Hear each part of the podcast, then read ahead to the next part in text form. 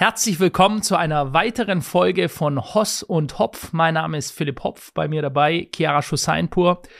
Kian, mein Lieber, erstmal herzlich willkommen. Grüß dich. Wie geht es dir? Grüß dich, Philipp. Mir geht's gut. Und äh, ja, ich habe Bock auf das Thema heute, du hast Bock, ohne sehr zu gut. wissen, Gut. ohne zu wissen, worum es geht. Aber erzähl mal. Richtig.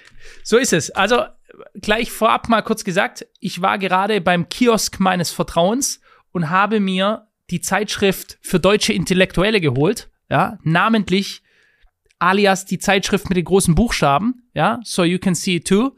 Und da ist heute eine Schlagzeile gewesen, da habe ich gesagt, ich kann nicht widerstehen. Wir müssen das direkt zu einem Podcast machen. Und ich schwöre, ich habe es mir selber nicht durchgelesen. Ich habe noch keinen Blick drauf geworfen, auf, also auf den Artikel selbst, außer eben auf die Schlagzeile. Und die Schlagzeile lautet, Kian, 50, ja, nicht etwa 15, 20 oder 30, sondern 50 Gründe für Neuwahlen. Auch hier für dich zu sehen, ja. 50 Gründe für Neuwahlen. Also die Bild-Zeitung, Deutschlands auflagenstärkste Zeitung, ähm, plädiert hier selbst für Neuwahlen. Wir hatten das ja erst als großes Podcast-Thema und jetzt gehen wir mal die Gründe durch, die die Bild-Zeitung als, ja, als maßgebliche Gründe sieht.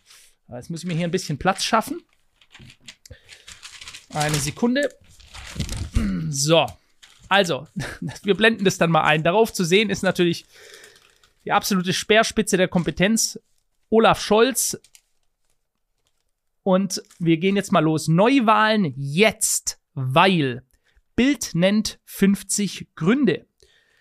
Weil die, also Bild nennt 50 Gründe, weil die Regierung ihre Versprechen bricht. Das ist eine ganz neue Erkenntnis, die man hier hat. Die Regierung bricht jedes Versprechen, das sie wahrscheinlich jemals gemacht hat. Grund Nummer eins. Ich würde sagen, ich lese es dir vor, Kian, und du kommentierst es dann einfach, was du davon Warte, hältst. Philipp, ich sehe gleich, ich glaube, ich sehe den exakt selben Artikel gerade online nebenbei. 50 Gründe für Okay, Neuwahlen. gut, gut, gut. Hier steht, selten zuvor stand eine Bundesregierung vor einem solchen Scherbenhaufen.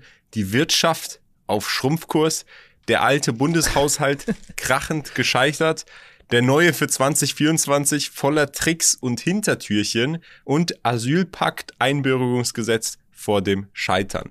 Drei Viertel der Deutschen lehnen die Ampelregierung ab. Rekordwert. 55 Prozent fordern Neuwahlen. Ja. Also mal ganz kurz, äh, ich möchte ja da keine Gelegenheit auslassen, um das zu erwähnen. Drei Viertel der Leute lehnen die Regierung ab. Was zum Teufel ist in euren Kopf damals reingekommen, überhaupt erst diese Regierung ins Amt zu wählen? Stellt euch diese Frage. Welcher Wahnsinn hat euch umgetrieben, euer Kreuzchen bei einer dieser Parteien zu machen? Das ist doch die wirkliche Frage. Ihr habt sie ins Amt gehoben, ja? Und das ist der Grund, warum sie ihren Schaden überhaupt anrichten konnten. Aber starten wir jetzt mal los. Nummer eins, wir können sie uns ja gegenseitig vorlesen. Grund Nummer eins, weil unser Finanzminister behauptet, Steuern zu senken, also der gute Finanzminister ist Christian Lindner, der schöne Mann, ja. Er behauptet, die Steuern zu senken, aber trotzdem neue Steuern beschließt. Auf Plastik, Kerosin, Ticketsteuer, CO2-Steuer, das ist ja jetzt die letzten Tage rausgekommen. Könnten wir eigentlich alles noch vertiefen, aber wir wollen ja hier durchkommen durch die 50 Gründe. Auf jeden Fall, meine lieben Freunde, liebe Zuhörer dieses Podcasts, stellt euch darauf ein. Es gibt eigentlich, man sagte ja früher immer nur zwei Dinge, die absolut sicher sind. Ja? Das ist der Tod und die Steuern. Ich nehme jetzt noch einen dritten Punkt dazu. Es ist mit absoluter Sicherheit so, dass euer Leben nächstes Jahr noch mal deutlich teurer wird. Ja? Weil diese Regierung steht vor der Pleite und sie versucht noch, die letzten Tropfen herauszupressen. Und deswegen er, äh, erhöht sie die Steuern, obwohl sie gesagt hat, es wird keine Steuererhöhung geben. Aber warte mal, was ist denn Ticketsteuer? Äh, ich habe ehrlich gesagt keine Ahnung, was Ticket im Sinne, ob das mit äh, eine Besteuerung, wenn du beispielsweise ähm, einem Ah, Konzert beiwohnst oder. okay. Ah, okay, dann meinen die, dann meinen die äh, Flugtickets. Genau. Richtig, ich glaube, das wird auch also über die ist alles- CO2-Steuer. Genau, CO2 geregelt. Plastik, Kerosin, damit der, der Grund dahinter ist ja, dass man sagt, das wird dann weniger verwendet. Aber wenn du Dinge brauchst zum Leben, dann musst du sie ja trotzdem verwenden, dann verdient der Staat So halt nur noch ist es. Und es geht wieder voll in die Agenda rein, gell? Alles Verschwörungstheorie. Man versucht uns vom Auto wegzukriegen, man versucht uns vom Flugzeug wegzukriegen, dass am Ende des Tages, und es wird so sein, nur noch die Leute, die es sich leisten können, werden weiterhin ihre Reisen machen. Das garantiere ich euch, Freunde. Ich garantiere euch das. Die werden weiterhin nach Davos zum WEF World Economic Forum dutzenderweise mit ihren Privatjets einreisen. Nur die Bevölkerung, die darf es nicht mehr machen. Die muss quasi überall sparen, überall im Mangel leben, damit die Leute da oben weiterhin ihr ganz normales Leben ausleben können. Auch hier, warum hat man das gewählt? Nehmen wir Punkt Nummer zwei. Weil die Ampel für alle Kleinverdiener das Klimageld zugesagt hat, es aber jetzt doch nicht zahlt. Was ist das Klimageld? Das höre ich als zum ersten Mal. Was ist das denn? Das Klima, wahrscheinlich ein Klimazuschuss. Ich dachte, ich dachte, wegen dem Klima wird einem nur noch mehr Geld genommen, nicht zugesagt. Ich meine, wann sagt, also, wann gibt es überhaupt mal Geld zugesagt? Eigentlich nur beim, beim Bürgergeld oder so. Nehmen wir Punkt Nummer drei. Weil die Ampel 400.000 Wohnungen pro Jahr versprochen hat, aber nur rund halb so viele, 210.000, schafft. Also ja, sehr interessantes Thema. Wohnungsbau, da hatte ich ja mal, mal mit dem äh, Immo Tommy, Primoratsch, Grüße gehen raus. Kian, du hattest ihn auch getroffen, als du in Stuttgart warst, hatte ich ein sehr interessantes äh, Interview in, im Stuttgarter Waranga. Und da hat er schon gesagt, wir haben massivsten Mono Wohnungsmangel, deswegen die ganzen Leute, die in der Niedrigzinsphase sich Immobilien gekauft haben, die müssen sich jetzt eigentlich nicht wirklich um den Wohnungsmarkt sorgen. Ja, also selbst wenn es den Leuten schlechter geht, es besteht so ein massiver Mangel an Wohnungen, dass die Mietpreise, solange es irgendwie bezahlbar ist für einen gewissen Teil der Bevölkerung werden die Preise weiter steigen, weil die sonst einfach keine Auswahl haben. Es gibt nicht genügend Wohnungen. Und durch diesen Bürokratie-Wahnsinn, den wir haben, es ist ja ein bürokratischer Wahnsinn, ja, äh, sorgen wir dafür, dass sollten neue Wohnungen gebaut werden wollen von Bauträgern, können die das gar nicht mehr. Sie können sich nicht mehr leisten aufgrund der, der hohen äh, Preise für die ganzen Materialien. Sie können sich aufgrund der massiven Bürokratie, also wie lange es braucht, um überhaupt mal ein neues Projekt durchzuringen. Es gibt unterschiedlichste Gründe, warum es äh, bei nur 210.000 Wohnungen bleibt. Ha hast du es auch vor dir? Ja. Den, äh, die Punkte? Ja, ich habe es vor mir. Lies doch mal Nummer 4 vor. Nummer 4 weil die Regierung die Turboabschiebung versprochen hat, das Gesetz dazu aber gescheitert ist. Kennst du da das Gesetz dazu? Ich kenne nicht das Gesetz, aber ich weiß, um was es geht. Äh, eigentlich die normalste Sache der Welt, dass wenn ein, ein Mensch, der keine Aufenthaltsgenehmigung hier hat, also ein Migrant hier reinkommt und er Verbrechen begeht, schwere Verbrechen, beispielsweise einen Menschen vergewaltigt, jemanden absticht oder sonstige Nettigkeiten, ähm, dann ist es eigentlich selbstverständlich auf der ganzen Welt. Wir müssen gar nicht darüber reden. Dann hat er, wie du ja im letzten, im letzten Podcast zu Dubai gesagt hast, wenn du dich nicht verhäl richtig verhältst, dann fliegst du raus. Tschüss, weg. Ja? Bei uns gibt es ja Kräfte, die sagen, wir wollen, dass diese Verbrecher da bleiben. Sie müssen da bleiben. Es ist wichtig, nicht für das Volk, nicht für das Land, aber es ist wichtig für die Politik, dass möglichst viele Verbrecher da bleiben. Einen anderen Grund gibt es ja gar nichts, das abzulehnen, dass es Turbo-Abschiebungen gibt. Also, dass wenn einer sich gegen die Regeln dieses Landes stellt, dass er dann schnell gehen muss. Wenn er einen Schaden zufügt, wenn er nicht dienlich ist, uns allen, unserer Gesellschaft. Und das wurde eben von Teilen der Ampelpolitik äh, wurde dieses Gesetz, äh, ist dieses Gesetz gescheitert, damit man endlich mal effektiv abschieben könnte. Ja, der nächste Punkt, und wir sind erst bei Punkt Nummer vier. Da eigentlich jeder einzelne Punkt, den ich bisher gehört habe, Kian, wäre genug, um sofort Neuwahlen zu verlangen. Nehmen wir Punkt Nummer fünf. Weil die Regierung ein neues Einbürgerungsgesetz wollte, aber auch damit gescheitert ist. Ja, das ist ja ähnlicher Punkt. Ein, ein Einbürgerungsgesetz, da geht es jetzt darum zu entscheiden, was es bedarf, damit ein, damit ein Mensch, eine Person eingebürgert wird ja, Scheitern ist jetzt gerade absolut en vogue. Punkt Nummer 6, weil die Ampel die Bundeswehr endlich besser ausstatten wollte, davon bisher aber nichts zu sehen ist. Ähm, was zu sehen ist, ist 100 Milliarden Euro Sondervermögen. Das hatten wir ja auch schon besprochen. Hier wird ein Wortbegriff verändert zu etwas, das es gar nicht ist. Es ist nicht ein Vermögen. Vermögen ist etwas, das man hat. Wenn du vermögend bist, dann hast du Vermögen. Du hast Häuser oder sonst irgendeine Art von Vermögen, Cash. Ja? Diese 100 Milliarden sind kein Vermögen. Es ist nicht etwas, das wir haben, sondern es ist eine Verbindlichkeit. Es ist etwas, was uns weggenommen wurde. Es sind Schulden, weitere Schulden, die aufgenommen wurden. Und damit wir sie nicht 100 Milliarden weitere Sonderschulden für unsere Versager in der Politik nennen, nennen wir sie 100 Milliarden Sondervermögen, die für die Bundeswehr eingesetzt werden, von der aber die Bundeswehr selber sagt, dass noch relativ wenig angekommen ist dabei.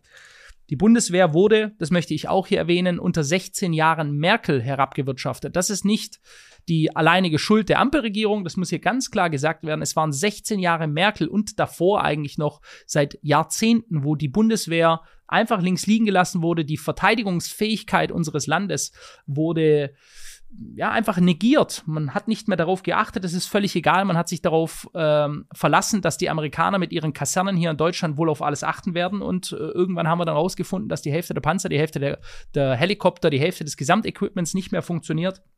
Und das ist der aktuelle Zustand jetzt. Da muss man halt aber auch sagen, Philipp, zu dem Punkt an sich, wie soll denn auch, wenn dieses Son selbst die Bezeichnung des Sondervermögens ist ja jetzt kürzlich erst passiert, selbst wenn du 100 Milliarden hast und sie ausgeben kannst, hast du ja nicht dann direkt neue Panzer, das dauert ja alles. Richtig. Das ist es ja. Ähm, die Waffenindustrie ist ja auch ausge. Wir haben ja durchaus eine Waffenindustrie. Rheinmetall beispielsweise ist übrigens einer der Titel, die wir auch analysieren. Ähm, die sind, ja, die, die produzieren durchaus Waffen, aber eben fürs Ausland. Ja, so wie wir eben sehr vieles durchaus effektiv machen. Fürs Ausland nicht für uns selbst. Punkt Nummer 7. Weil die Ampel alle Versprechen zum 5G-Mobilnetz gebrochen hat. Das ist echt lächerlich. Du hast ja teilweise in Deutschland schlechteres Internet als in Dubai und Dubai gab es ja, vor 20 Jahren noch gar nicht. Oh mein Gott, ey. Ich, hab, ich hatte gestern, Kern, äh, hatten wir einen Termin hier mit einem österreichischen Wissenschaftler. Der hat ein Video gemacht und dann waren wir abends noch mit ihm essen und, und haben uns nett mit ihm unterhalten. Und dann hat er uns hat er uns gefragt, so hat er gesagt, schon vor zehn Jahren, wo ich hier irgendwo in einem Dorf zu einem Vortrag war, da ist ja überhaupt gar kein äh, Netz dort. Und er sagte, bei ihm in jedem Tal in den Bergen, du weißt ja, Österreich ist sehr bergisch, sehr viel ländliche Gebiete, überall ist Internet. Also quasi im eigentlich innovativsten Weltteil, der wir mal waren, Deutschland, Erfindungsreichtum, das Land der Dichter und Denker, der Innovationen, haben wir kein Internet. Punkt Nummer 8. Weil die Koalition nur noch des eigenen Überlebens wegen statt zum Wohle des Volkes kämpft. Da haben wir eine ganze Podcast-Folge gemacht, wie lächerlich das war. Richtig. Das ist auch fett gedruckt hier. Ich finde, da geht es um Renten. Ich finde, das ist auch einer der, der größten Punkte, weil, pass auf, es gibt viele Regierungen, die nicht immer all ihren Wahlversprechen gerecht geworden sind. Aber so etwas Richtig. ist, also ich, ich kann mich persönlich nicht daran erinnern, ich war auch wahrscheinlich nicht so sehr politisch involviert, aber wie siehst du das? War das wirklich teilweise so, dass die Regierung gar nicht, gar nicht mehr das gemacht hat, was sie machen wollte, sondern einfach nur dafür gesorgt hat, selber im Amt zu bleiben? Korrekt. Also ich, ich würde die Formulierung ein bisschen umstellen. Sie macht das, was sie machen möchte. Das ist richtig. Sie zerstört dieses Land, sie zerstört die Wirtschaft, sie deindustrialisiert. Exakt das macht sie. Das haben uns ja aber auch viele grünen Politiker schon lange vorher gesagt. Ja, also wir dürfen uns nicht wundern, dass wir das unpatriotischste Land der Welt sind, während uns hier Klimaminister Robert Habeck sagt, ich finde Vaterlandsliebe zum Kotzen oder den Begriff Volk und Land, den erkennt er gar nicht an. Also die haben uns ja alles, die haben uns das alles schon vorher gesagt. Sie haben uns gesagt, was sie tun werden und sie haben es dann getan und die Leute stehen da, ich verstehe es überhaupt nicht, wie das so kommen konnte. Ja, ja, interessant, ne? Habt ihr euch mal wieder verarschen lassen. Ähm, das ist aber, de denke ich, in meiner Lebzeit definitiv ein einmaliges Ereignis, dass es so offensichtlich gegen jegliche Interessen der Menschen, der eigentlichen ja, sprechen wir es an, viele schämen sich ja dafür, der eigentlichen deutschen Bevölkerung in diesem Land. Ja, wir sind hier in Deutschland. Es geht gegen die deutsche Bevölkerung in allen Facetten, die nur möglich sind. Und das kannte ich vorher so nicht. So in dieser Öffentlichkeit, in dieser Vehemenz, in dieser ja, man muss auch sagen, in dieser Effektivität, wie es durchgezogen wird, gegen die Interessen des eigentlichen Volkes, eigentlich der Eid, den sie abgelegt haben, Schaden vom deutschen Volk abzuhalten, daran halten sie sich 0,0. Punkt Nummer 10. Äh, Entschuldigung, Punkt Nummer 9. Weil diese Regierung glaubt, sie könne Versäumnisse aus Jahrzehnten im Schweinsgalopp beheben, ohne die Wirtschaft zu ruinieren und die Bürger in die Hände von Extremisten zu treiben. Ja, also ich weiß gar nicht, den Begriff Schweinsgalopp kenne ich nicht. Das ist mir neu. Ich habe ehrlich gesagt ein, ich weiß gar nicht, wie ein Schwein galoppiert. Also es ist wahrscheinlich ein, ein sehr schnell ne, galoppierendes Schwein. Ähm, die Wirtschaft ruinieren sie, ganz klar. Wir sehen es. Ach, es gibt ja so viele Leute, wie jetzt ausgewandert sind, dieses Jahr Wirtschaftsgründe, größte Industriegasehersteller, äh, BASF, ja, egal wer, alle verle verlegen ihre Betriebsstätten ins Ausland. Da geht es gar nicht darum, dass, dass, sie sagen, nee, das gefällt uns hier nicht mehr. Darum geht es ja gar nicht, sondern sie können es sich nicht mehr leisten. Es geht nicht bei diesen gigantisch gestiegenen Energiekosten, weil wir uns entschieden haben, das günstige Gas aus Russland nicht mehr nutzen zu wollen das ist aber nötig, um weiterhin eine Industrienation blei zu bleiben. Ja? Dann haben wir gedacht, wir schaden den Russen damit. Die werden jetzt harte Sanktionen kriegen. Die Russen haben einen zehnmal so hohen Wirtschaftswachstum wie wir. Das ist Fakt. Ja, das ist Fakt. Wir schauen uns mal ganz kurz, ich blende das mal ganz kurz ein, damit das hier auch wirklich sichtbar ist. G20-Staaten, Wirtschaftswachstum da sieht man Deutsch, äh, da sieht man Russland an vierter Stelle, ja, ultra stark, obwohl sie diese harten Sanktionen haben, hat sie null gejuckt. Übrigens, wie die Leute, die diffamiert wurden, von Anfang an gesagt haben, die Russen sind nicht zu stoppen, aber man hat sich ja darüber lächerlich gemacht, sie alle Putin-Trolle genannt und sie haben jetzt recht. Und Deutschland an allerletzter Stelle mit einem Wirtschaftsschrumpfen in Europa. Das sind einfach die Fakten von Finanzen, um da auch die Quelle mal zu nennen. Mhm ja, und die Bürger in die Hände von Extremisten zu treiben, ich sehe das nicht so. Ähm, denn äh, alle aktuellen Parteien sind Wahlhelfer der Parteien, die jetzt zugewinnen gerade. Sie, sie, tun ja alles, damit die Leute völlig angewidert von den bisher gewählten Parteien weggehen, ja, von denen Abstand nehmen, voller Anwiderung und jetzt neue Parteien wählen mit neuen Programmen oder mit den Dingen, die sie schon vor Jahren gesagt haben, die jetzt alle so eintreffen. Deswegen treibt man sie, ja, man könnte sagen, die bisherigen Parteien sind die Wahlhelfer der Parteien, die jetzt an, äh, an Popularität zugewinnen. Punkt Nummer 10, weil die SPD trotz Haushaltsalarm nur weiter murkst für ihr Klientel, Gewerkschaften und Sozialverbände. Weil wir Ideologie bekommen statt guter Politik. Ist korrekt, ja, ist eine reine Ideologiepolitik. Willst du mal den elften Punkt lesen? Genau, Punkt 11, weil die Grünen dasselbe tun für ihre Lobby. Öko, Klima, Migration, auch dasselbe Ideologiepolitik. Da ja. ist nur die Frage, wer finanziert das eigentlich? Wer ist denn eigentlich die Lobby hinter den Grünen? So ist es. Gute, gute Frage. Und, und, und darf ich da auch mal eine Frage stellen? Jetzt mal, Leute, denkt mal bitte ganz kurz, macht euch mal ganz kurz gedanklich frei. Dass man als SPD beispielsweise Gewerkschaften, Sozialverbände hat als Lobby, das ist ja irgendwie noch was Deutsches. Ja? Deutsche Partei in Deutschland, ja, okay. Aber wie kannst du als deutsche Partei deine Lobby in der Migration suchen? Du suchst also bei Leuten, die keinen deutschen Pass haben, deine Lobby für dein Wahl, für deine Wählerschaft. Was ist denn da bitte los? Ich meine, das muss doch mal gecheckt werden irgendwie. Was hat das eigentlich mit dem Grundthema des Naturschutzes, das waren die Grünen mal, als man ihnen den Naturschutz noch abgenommen hat? Was hat das denn bitte damit zu tun? Ja, Öko, okay. Klima, ja, ist jetzt ein Riesenthema. Ja, die, die Welt geht unter, wir werden alle sterben. Aber Migration, wie kann es sein, dass sie sich Migration zu ihrer eigenen Lobby machen? Punkt Nummer 12, die FDP für Ärzte, Anwälte, Unternehmer und Reiche. Da möchte ich widersprechen. Ganz, ganz deutlich widersprechen. Die FDP war mal eine Partei, für Ärzte, Anwälte, Unternehmer. Ich kenne viele Unternehmer äh, hier in Stuttgart, sage ich mal so, wie man sich vorstellt, der konservative Deutsche, ja, der, der, der Anwalt und, und der Zahnarzt, ja, die verdienen alle gut, die haben ihre G-Klasse, die haben alle mal FDP gewählt. Die sagen jetzt, einfach, die, die spucken auf den Boden, wenn sie diesen Namen hören. Ich hatte gestern erst ein Gespräch mit jemandem, die sind alles Unternehmer, denen geht's gut noch. Die sagen aber auch, seine Katastrophe, was hier läuft, die spüren das also auch. Das waren alles, die so, wie, wie man sich's vorstellt, mit einem 911er Porsche, die, die, die, äh, die FDP-Stammwähler. Die rücken ja alle ab von der FDP, weil die sagen, jede einzelne Versprechung, die die gemacht haben, haben sie gebrochen. Die lügen, wenn sie ihren Mund aufmachen. Also deswegen muss ich sagen, wie die sich, wie die FDP sich den Reichen an, die, den Reichen geht's in diesem Land nicht besser. Also, ich, ich, kenne keinen Reichen, der jetzt sagt, juhu, das ist alles so geil, ich bin so glücklich mit dieser Situation jetzt gerade niemanden. Also es ist wirklich eine Situation für die Unterschicht, die Mittelschicht und die Oberschicht. Die Oberschicht leidet sicher nicht so sehr darunter, das machen wir uns da gar nichts vor. Natürlich, wenn ich mehr Geld habe, leide ich nicht so, aber das ist trotzdem keine schöne Situation. Das ist trotzdem eine scheiß Situation. Ja? Mit oder ohne Geld, das macht keinen Unterschied. Punkt Nummer 13, aber keiner über seinen Schatten springen kann, wenn das Geld fehlt. Na, gut, so ist es. Also sie können jetzt nicht von ihrem Kurs abrücken. Punkt Nummer 14, weil der Kanzler zwar alles besser weiß, aber nicht mal einen verfassungskonformen Haushalt zustande bringt.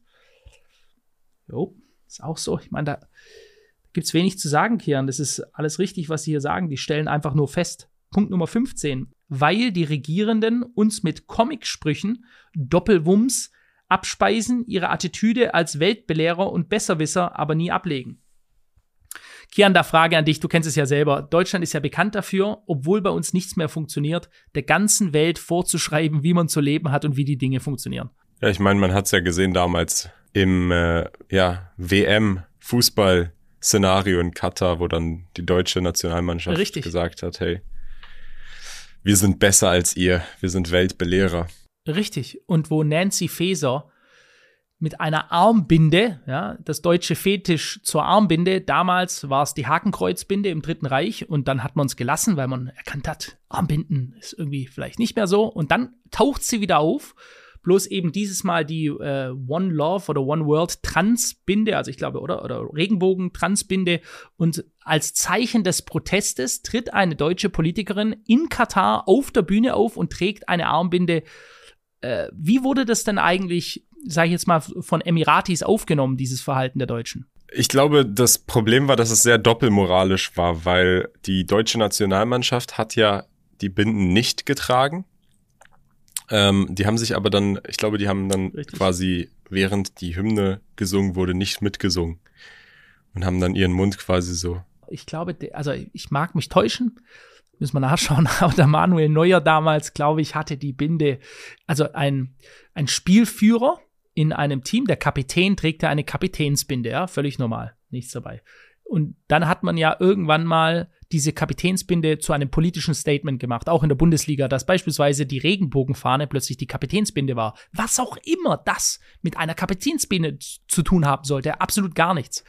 Weißt du das? Hast du da gerade geschaut, Manuel Neuer? Ich glaube, der hat sie getragen damals. Nee, also das, die Info, die ich hatte, ist, dass das keiner, keiner hatte, sondern dass sie im Protest, du kannst dich noch an dieses Bild erinnern, ihren Mund zugehalten haben. Alle ja, ja. haben ihren Mund zugehalten. Richtig, genau, Der Grund, warum sie die Binde nicht getragen haben, ist, weil sie sonst einen Punkteabzug oder ich glaube eine gelbe Karte oder so riskiert hätten. Ja. Und da, das finde ich dann halt doppelmoralisch. Entweder es ist dir halt wirklich so wichtig, dass du sagst, ich nehme das in Kauf, weil das ist en entscheidend, das ist ausschlaggebend, oder du lässt es halt sein. Aber so dieses Zwischending, ich weiß nicht, das ist halt viel nix gegen nix, so ein bisschen es einfach halt, rumhetzen ohne Grund. Du, du, hast das Gefühl, dass die von der Marketingagentur im Hintergrund gesteuert werden, wo dann gesagt wird, Leute, alles klar, unser heutiges Statement jetzt als Zeichen des stillen Protestes halten wir uns den Mund zu, so wie wenn wir, wie, wie wenn uns nicht erlaubt ist, uns frei zu äußern in diesem Land. Dass man jedoch die Regeln, Gesetze und Bräuche eines fremden Landes, wenn man es betritt, da auch zu respektieren hat. Das war ja früher völlig normal. Da waren wir Deutsche auch dafür bekannt. Wir respektieren die Bräuche anderer Länder, ja. Das ist ja heute nicht mehr so, sondern wir wollen, dass andere Länder, fremde Kulturen unsere Art des Lebens, unsere Denkweise übernimmt, wenn auch nur für die Zeit, wo wir gerade da sind. Das ist ja eine, eine Pascha-Denke, dass wie, wenn der König kommt, dann müsst ihr in dieser Zeit alle freundlich gewissen Kreisen gegenüber sein und dann müsst ihr äh, plötzlich 70 Geschlechter annehmen. Ich tue das jetzt mal bewusst polemisch übertreiben hier, während wir da sind, ja, weil in der Sekunde, wo die wieder gehen, ist es wieder wie vorher. Ja. Lest doch mal den nächsten Punkt vor. Der nächste Punkt 16, weil laut PISA immer weniger Kinder richtig rechnen und lesen können, die Bundesregierung aber weiter nur zusieht. Das ist eigentlich der Punkt gewesen, mit dem ich mit Kian heute sprechen wollte. Vielleicht machen wir das in Zukunft noch, weil ich finde, das, ist, das hat es wirklich verdient, dieses Thema. Schreibt es gerne auch mal in die Kommentare rein. Das ist ein Thema, das geht mir auch äh, eigentlich recht nah. Bildung ist extrem wichtig. Äh, Bildung entscheidet nachher über Wohl und Wehe einer Bevölkerung. Wir hatten Bildung immer als, ähm, als Exportgut. Die Deutschen sind gebildete Leute, die wurden beispielsweise in der Hotellerie auf der ganzen Welt nach wie vor, muss man sagen, immer noch aufgenommen. Du siehst in ganz vielen Top-Hotels, Kian, du wirst das als äh, Connoisseur guter Hotels äh, bestätigen können auf der ganzen Welt siehst du, egal wo du hingehst, deutsche Hotelmanager, ja, weil die sind organisiert, die wissen, wie es läuft, die haben eine gute Ausbildung durchlaufen und es gibt immer weniger davon. Wir sind jetzt der letzte Platz beim PISA gewesen. Da kommen, fallen Sätze wie die Hälfte der Schüler spricht kein Deutsch mehr. Die sind also im im Schulsystem, wie wir es ausgebaut haben, sind die gar nicht integrierbar, weil wie soll das denn gehen, wenn du die Sprache, in der es abgehalten wirst, gar nicht sprichst? Also das ist wirklich eine Katastrophe. Ich finde auch immer noch, dazu, dazu sollten wir, darüber sollten wir mal reden und da habe ich auch einiges zu sagen, weil ich merke das auch selbst, wenn ich angeschrieben werde, nette Leute, also das ist jetzt keine Bewertung oder so, aber ich werde angeschrieben von Leuten, wo ich den Namen sehe und die kriegen keinen normalen Satz auf die Reihe. Es ist wirklich erschütternd teilweise. Ich merke, was die dafür. Und ich bin Legastheniker. Ja? Also ich sage euch das als Legastheniker, der selber Rechtschreibschwäche hat. Äh, da überhaupt nicht irgendwie, dass ich mich da als krasser Typ sehe. Aber mir fällt es auf, wie dieses Niveau, sich ausdrücken zu können, grundsätzlich immer weiter runterfällt. Es ist alles nur noch Yo, Bro, Diggy. Ja, die, die Leute können ja keinen richtigen Satz mehr oftmals zusammenfügen. Und das ist, das sind schon ganz, ganz negative Entwicklungen. Willst du mal Punkt Nummer 17 vorlesen? Ich habe gerade 16 vorgelesen. Okay, also mache ich die 17. Weil die Ampel trotz feministischer Außenpolitik die Frauen im Iran im Stich lässt und weiter Handel mit den Mullahs betreibt. Also, okay, die Mullahs sind das aktuell regierende System im Iran. Ähm, das wäre eigentlich eine perfekte Frage für dich jetzt gerade gewesen. Ja? Also nicht, dass du damit irgendwas zu tun hast, weil du hast nichts mit den Mullahs zu tun, auch nichts mit der feministischen Außenpolitik der Bundesregierung. Dieser Begriff wurde übrigens von Annalena Baerbock als so be solches bezeichnet. Bis heute weiß man nicht, was ist denn eine feministische Außenpolitik, bitte? Ähm, ja. Es müsste sich ja dann in dem Fall zeigen, dass man da Einsatz zeigt für Frauen, die da ungerecht behandelt werden, oder? Für den Feminismus, ja. Da muss man halt auch sagen, da ist dann die Frage, ob man abwägen kann, inwiefern die Macht darüber überhaupt irgendetwas zu bewirken und das auszudrücken, so als wäre einem das wichtig, inwiefern das dann übereinstimmt überhaupt. Ja, also äh, darauf angesprochen wurde hier auf die, ich glaube, jetzt ist es nicht mehr so akut, aber eine Zeit lang im Iran ähm, Kian und ich haben das vor Monaten, als es der Fall war, auch besprochen, auf die Ausschreitungen, dass viele iranische Frauen ihr Kopftuch runtergenommen haben als Zeichen des Protestes ähm, und dass da sehr, sehr, sehr hart durchgegriffen wurde. Ganz furchtbare Stories. Ich habe ja selber gute Freunde im Iran. Ich war mehrmals im Iran. Äh, ich bin diesem Land also und, und der Kultur auch sehr verbunden. Mein allererstes Kindermädchen, als ich ein kleines Baby war, das ist wie meine zweite Mama, die gute Shala. Grüße gehen raus äh, die ist Perserin. Also ich bin mit von einer Perserin mit aufgezogen worden. Ähm, und das ist eine, die Perser sind wirklich ein hochgebildetes, ich würde sagen, neben den Deutschen, wie, wie sie mal waren, sind die Perser mit eines der hochgebildetsten Völker. Wenn du auch siehst, äh, wie sie in der Philosophie im Iran auch du eigene Parks hast, die nur Philosophen gewidmet sind und die Leute kennen diese Gedichte aber auch wirklich noch, die können sie rezitieren. Ja?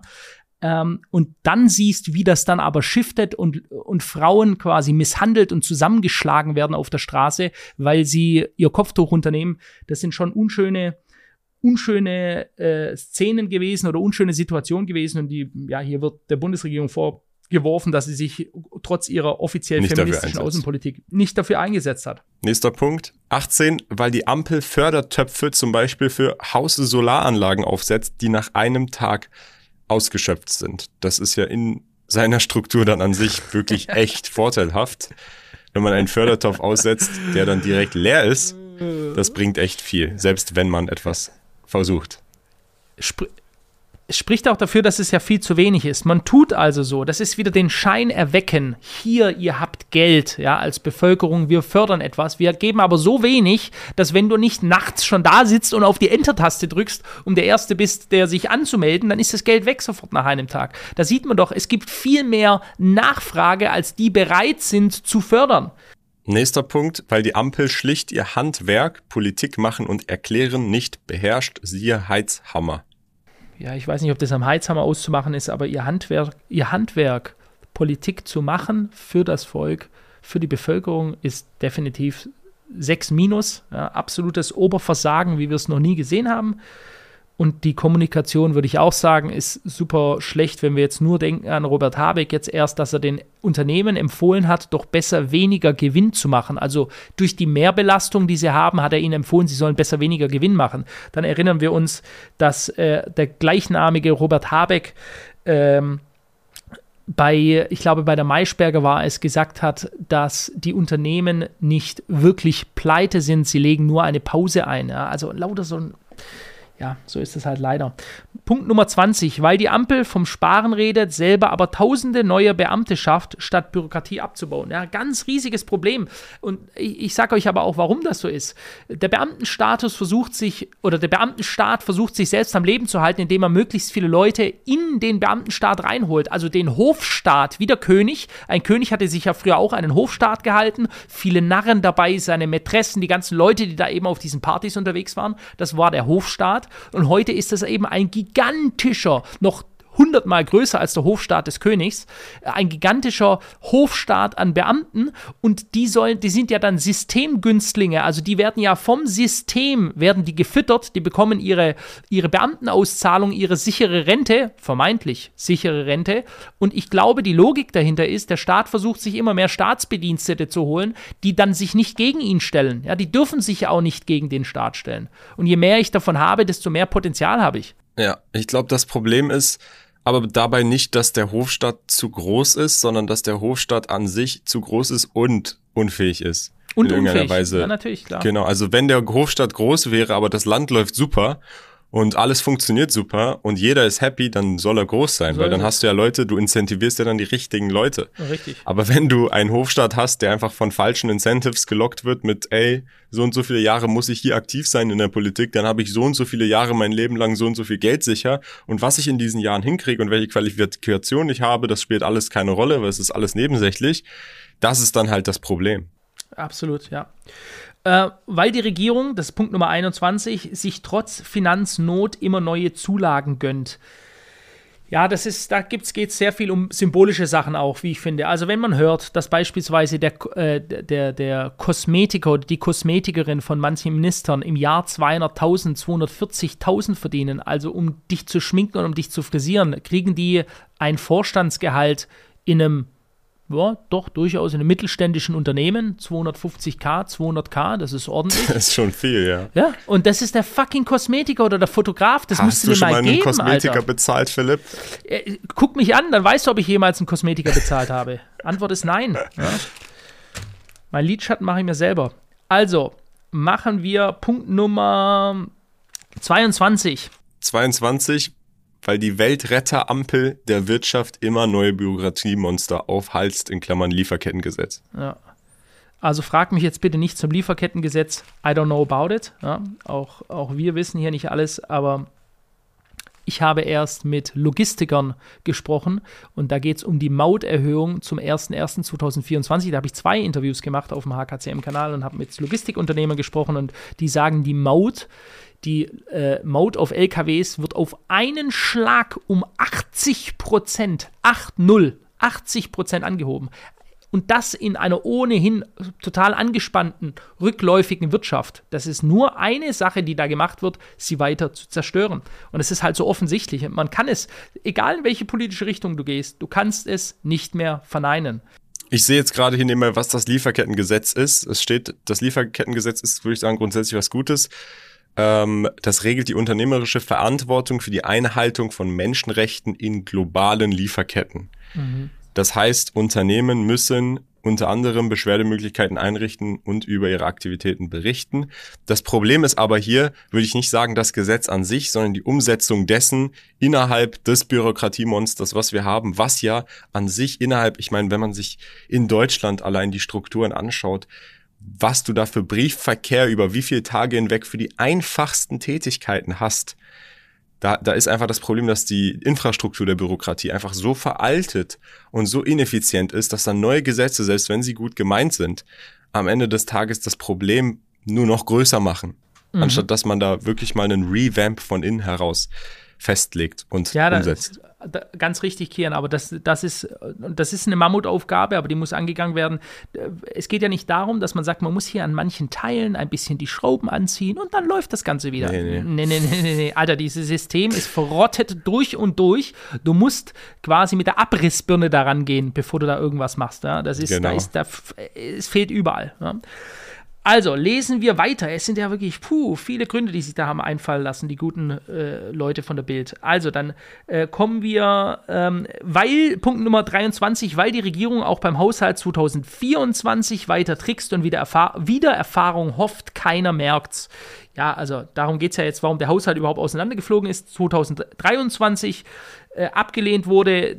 Ja, und jetzt tricksen sie weiter, aber das ist doch logisch. Sie können, das ist wie ein Lügner, der eine fette Lüge aufgebaut hat, der aber nicht zurück kann. Was ist die einzige Möglichkeit? Er muss die Lüge noch größer aufbauen. Ja, es muss sie noch immer noch größer machen. Äh, Punkt Nummer 24.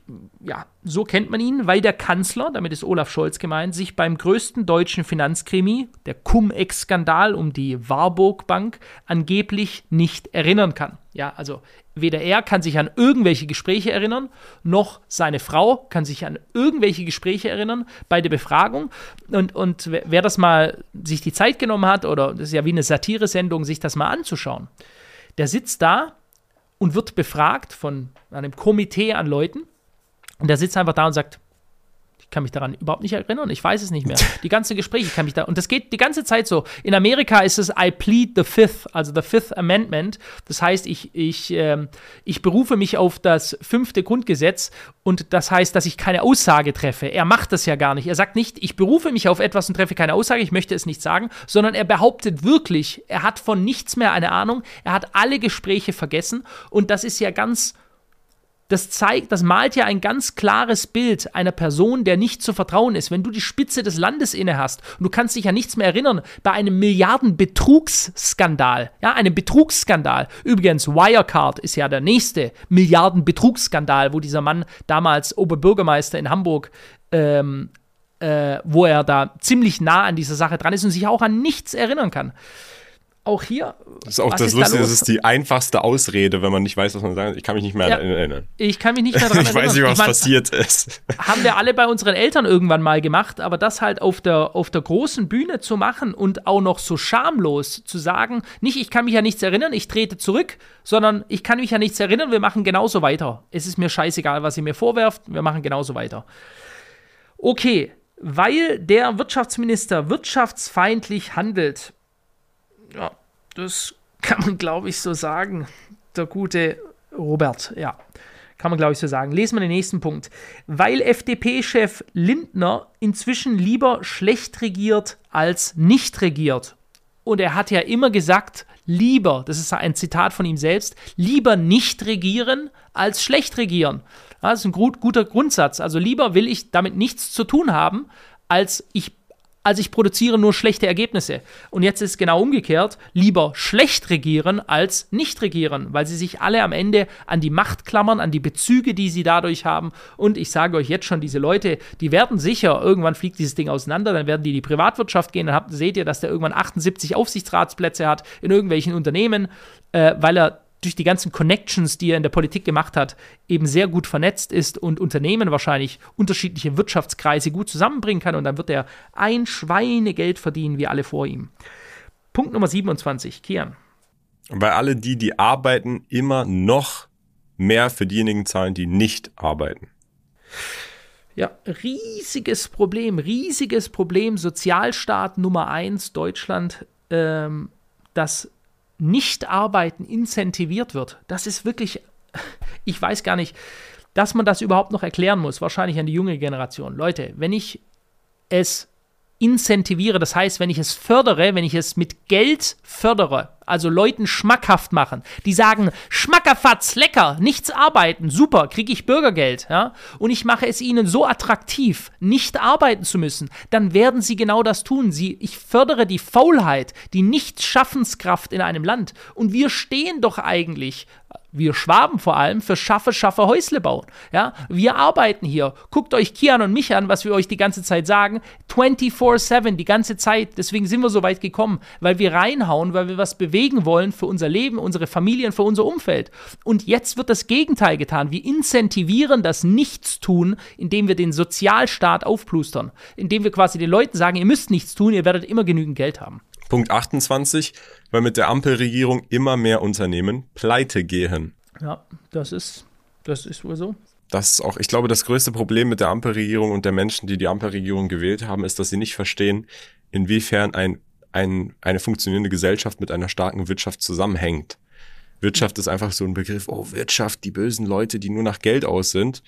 Und äh, die ganzen Unternehmer und die ganzen Unternehmen, die sind depriorisiert quasi, zu, bis ja. zu dem Punkt, wo sie pleite gehen, wobei halt eben eine solide, funktionierende Gesellschaft und die Vorteile, die eine Gesellschaft wie Deutschland hatte über Jahrzehnte hinweg, darauf basieren, dass sie eben wirtschaftlich so stark war. Richtig, richtig. So, so ist es ja. Wir sind nur unsere Wirtschaft. Was sind wir denn bitte sonst noch? Ein Großmaul, das gendert und nichts zu bieten hat wir hatten noch unsere Wirtschaft, ja, da hat man noch wenigstens zugehört, weil, oh ja, die Deutschen, die produzieren gut, die sind eine starke Wirtschaft. Nee, jetzt sind wir nur noch gendernde Schwachköpfe ohne starke Wirtschaft, die jedes Jahr, äh, die jedes Jahr schwächer wird und, und viele Unternehmer, äh, Rekordzahlen, wandern aus aus diesem Land. Die sagen nur noch raus, nur noch weg. Ja. Punkt Nummer 29 weil die Regierung die AfD-Hetzer von Tag zu Tag stärker macht. Also ich gebe vollkommen recht, es ist die Regierung, es ist nicht mal die AfD selber. Ich so sage ich jetzt mal, die, die Regierung selber macht sie stärker, sie fördert diese Parteien, sie sorgt dafür, dass die Leute keine andere Möglichkeit haben, mehr als dieser Partei äh, ihre Stimme zu geben. Auf der anderen Seite äh, hetzen, sind wir mal ehrlich, die AfD hat viele der Zustände, die wir jetzt in Deutschland haben, vor Jahren schon vorausgesagt. Und was wurde da getan? Man hat gesagt, das sind das gleiche eigentlich wie jetzt. Das sind Hetzer. Das stimmt gar nicht. Das sind völlige Übertreibungen. Schwarzmalerei. Das stimmt doch alles gar nicht. Hahaha, ha, ha, ha, völliger Blödsinn. Nun, jetzt haben wir es exakt so. Also viele Leute sagen auch einfach, okay, die AfD ist, hat uns genau die Zustände, hat uns gesagt, wenn ihr so diesen Weg geht, dann wird das passieren und das ist jetzt passiert ich weiß nicht, ob das Hetzen ist. Ich weiß nicht, ob man sagen kann, dass wenn ich die, wenn ich korrekt vorhersage, was passiert, dass es dann Hetze ist. Würde ich jetzt anders beschreiben. Aber das ist die Bildzeitung ihrer Meinung, ja. Punkt Nummer 30. Weil Deutschland auch von der altlinken Sarah Wagenknecht niemals regiert werden darf. Was ist denn altlinks? Ist also sie ist eine altlinke. Nee, nee, nicht die Alternative. Ich, ich glaube, sie ist, ist quasi eine alt Nee, nee, nee. Ah, Altlink, ah, mit vom Alter. Ja, her. ja, die ist so von früher, weil jetzt ist sie ja, du weißt ja, dass jetzt, wo sie quasi gesagt hat, wir haben hier massive Probleme, wir haben ein Migrationsproblem, einfach nur Feststellungen, die so offensichtlich sind, dass sie dir ins Gesicht schlagen, dann jetzt ist sie halt rechtsradikal gewesen, aus ihrem okay. eigenen Lager. Also die Ikone der Linken, die Ikone Sarah Wagenknecht ist plötzlich, weil sie sich eben gegen ihre Ideologie stellt, also plötzlich nicht mehr Augen zu und durch das Liedchen einfach weitererzählt, egal was passiert, egal wie die, wie die Kriminalität steigt, egal wie viele Migranten dafür auch Verantwortung tragen, völlig egal. Sobald du es einmal offen aussprichst, bist du ein Rechtsradikaler. dann kann dann Nikolaus auch ein Rechtsradikaler sein oder Jesus Christus, das spielt gar keine Rolle. Sobald die was Falsches sagen, sind sie rechtsradikal. Und sobald äh, oder zu dem Zeitpunkt, wo, wo Sarah Wagenknecht die Dinge einfach angesprochen hat und gesagt hat, Leute, das geht so nicht weiter, das ist ja furchtbar, was hier passiert, wir können das so nicht dulden. In dem Moment ist sie dann eine Altlinke, jetzt ist es quasi wahrscheinlich nicht mehr, und sie darf dieses Land niemals regieren. Also ich bin kein Sarah Wagenknecht-Fan oder großer Befürworter, aber ich, jeder, also wenn diese Schwachmaten, die dieses Land gezielt zerstören, gezielt, ja, wissentlich und willentlich. Warum darf dann Sarah Wagenknecht das Land nicht regieren? Weil alles ist doch besser eigentlich als die anderen. Und ich beziehe jetzt wirklich alle ein. Ja? Alles ist besser als das, was wir, was wir bisher haben. Verstehe ich nicht ganz, wie man auf diese Argumentationskette kommen kann. Also, Kian, ich sehe hier, wir sind äh, bei Punkt Nummer 30 von 50. Das geht ja Ewigkeiten hier. Ähm, vieles hängt auch natürlich noch miteinander zusammen. Äh, such du dir mal was Nettes aus. Ich lese, ähm, ich lese äh, mal was anderes vor. Punkt Nummer ja, Punkt Nummer 33, der ähnelt auch wieder, aber er ist korrekt. Weil die Ampel faul sein statt Arbeit belohnt. Genau so ist es. Mit Bürgergeld inklusive Miete, Heizung, etc. kommt eine Familie leicht auf. Halt dich fest, 5000 Euro. Also eine das Familie, muss doch eine die Übertreibung nicht sein, oder?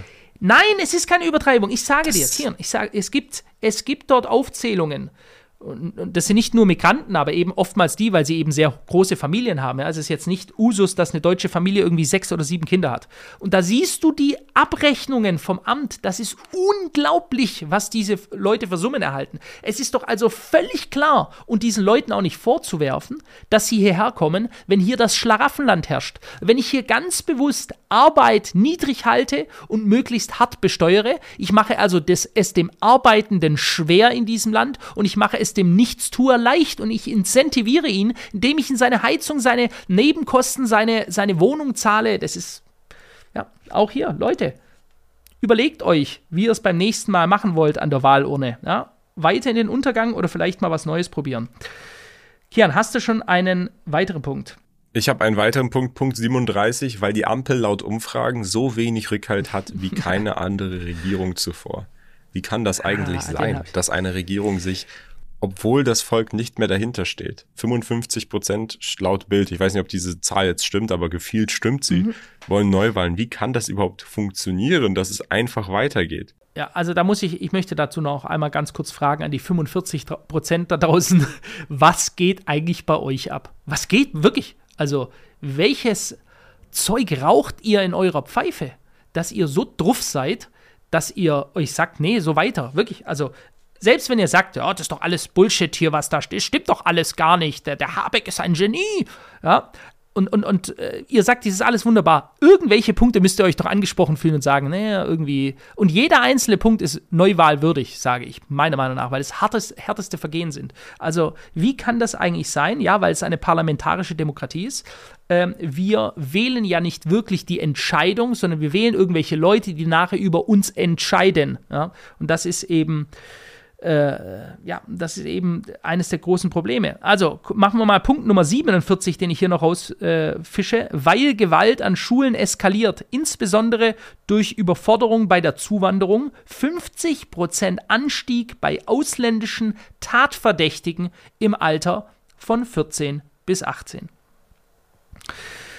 Ja, wir hatten doch vorher diesen Punkt, die AfD hetzt die AfD ist die einzige Partei in Deutschland, die diese Probleme angesprochen hat in den letzten Jahren und genauso wie sie jetzt stattfinden. Und jetzt tut es die Bildzeitung ansprechen, aber die Bildzeitung hetzt nicht damit. Die Bildzeitung sagt, es ist so, ja, das ist keine Hetze scheinbar, sondern die Tatsache dargestellt. Wenn aber eine andere Partei die Tatsachen dargestellt hat, ist es dann plötzlich Hetze. Auch hier reflektiert mal ein bisschen, was hier abläuft. Kian, willst du noch einen letzten Punkt nennen? Ich schau gerade mal. Ja, Punkt 40 hast du jetzt übersprungen, aber weil die Ampelparteien nicht miteinander, sondern gegeneinander regieren. Das ist richtig, ja. Und da möchte ich auch noch einen allerletzten Punkt nennen, der wahrscheinlich einer der dramatischsten ist, äh, dieses Land wirtschaftlich in den Niedergang getrieben zu haben. Das ist der Punkt Nummer 41 direkt danach. Weil die Regierung den Atomausstieg feiert, aber dafür weiter auf dreckigen Kohlestrom setzt. Also der Atomausstieg per se war schon mit von den vielen, vielen dummen Entscheidungen, die man getroffen hat, mit einer der dümmsten überhaupt, weil ich nicht gleichzeitig mich von russischem Gas trennen kann, dann in eine Gefahrensituation für meine Schwerindustrie komme, weil wir eben keine günstige Energie mehr haben und dann sage ich, jetzt ist es richtig kritisch, jetzt ist es böse, jetzt müssen wir schauen, was wir machen. Okay, wir schalten jetzt alle Atomkraftwerke ab. Das heißt, wir beziehen jetzt den fünfmal so teuren Strom aus Atomkraftwerken, die nicht halb so sicher sind wie die in Deutschland, direkt über der Grenze in Frankreich. Wenn man sich die Abstrusität, diese bizarre Dummdenke einfach mal überlegt. Seitdem haben wir die teuersten Energiekosten der Welt, wir haben den teuersten Strom der Welt einer der Gründe, warum die Wirtschaft auswandert, einer der Gründe, warum die Leute jeden Monat so massive Belastungen haben an Nebenkosten in ihren Wohnungen, ist, weil wir diese gigantischen Preise für Gas und Strom zahlen müssen. Ja, das ist, äh, wie, wie kann man nur in so einer Situation sagen, das ist, äh, ja. Kian, haben wir es durch?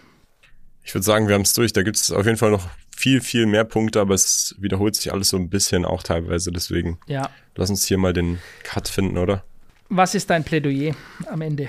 Du von außerhalb, wie hört sich das an? Also für mich ist das Schockierendste an dem Ganzen, dass man denken würde, unabhängig von seiner politischen Bildung, wenn ein Land so stark unzufrieden mit seiner Regierung ist, dass da in irgendeiner Weise nicht nur seitens der Bevölkerung, sondern auch seitens der Regierung, ja, ein Rücktritt, Neuwahlen in irgendeiner Weise eine Veränderung passieren würde.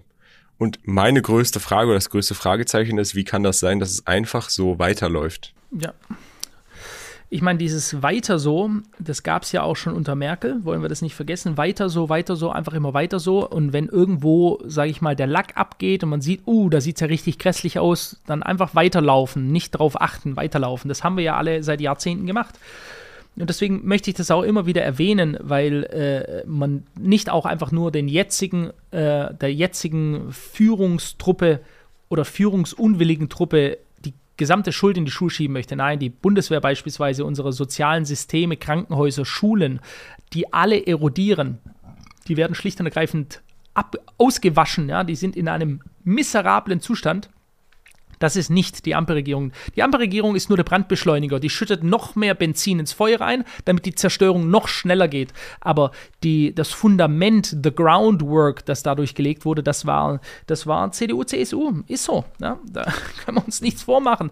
Ähm, und äh, wir können vielleicht, um das abschließend zu sagen, das sind nur wir. Jeder kann ein bisschen seinen einzelnen Punkt machen. Ihr seht, ihr wisst, ich gehe raus, wir verteilen unsere äh, YouTube-Spendengelder und ich versuche, das ist ja auch nur ein Tropfen aus dem heißen Stein. Ich mache mir da auch keine äh, Einbildungen dadurch, ein paar Rentnern zu helfen, ein bisschen Freude zu schenken. Jeder von uns kann das aber machen. Wenn jeder ein bisschen was macht für die Community, so wie Kian und ich, wie wir hoffen, und es ist unser Ziel, dass wir den Leuten ein bisschen eine andere Perspektive bieten als die Mainstream-Medien, Dinge offener ansprechen, eben nicht wegschauen, nicht dieses weiter so führen, sondern wir schauen hin und wir bewerten das Ganze, äh, dass wir da auch ein bisschen unseren Teil beitragen können, damit die Leute aufwachen und damit wir vielleicht in der Zukunft uns dadurch eine bessere Zukunft schaffen können, als in der, in der wir jetzt gerade sind. Schöne Abschlussworte, Philipp. Ich würde sagen. Freunde, das war's vom Podcast. Ein bisschen länger als erwartet oder als sonst, aber auch mal Themen, über die gesprochen werden musste. Für mich ist einfach, wie gesagt, nochmal abschließend die große Frage, wie geht das noch weiter? Die Regierung hat ja noch zwei Jahre, mhm. theoretisch. Ja. Werden die jetzt einfach so weiter ablaufen, die nächsten zwei Jahre, oder passiert vielleicht doch ich glaub, noch Also was? wenn sich die, wenn sich die Medien gegen sie schlagen, jetzt und die Bildzeitung schon so, die Bildzeitung ist ja sehr mächtig, ja, äh, die Bildzeitung macht einen oder kann einen auch zerquetschen durch eben Propaganda und, äh, und ich, wenn sie sich so klar positionieren, dann weißt du, von woher der Wind jetzt weht. Ich glaube, die Tage sind gezählt.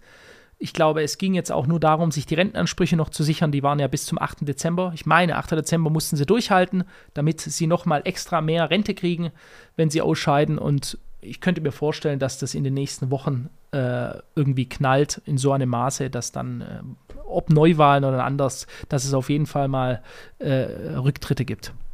Ich, es wird auf jeden Fall spannend ja, bleiben, wir werden es verfolgen. Spannend, spannend. Falls, falls es passiert, machen wir eine Folge drüber. Bis dahin, Freunde, jeden Montag, jeden Freitag, 19 Uhr auf allen Podcast-Plattformen. Bis zum nächsten Mal. Ciao. Ciao, ciao.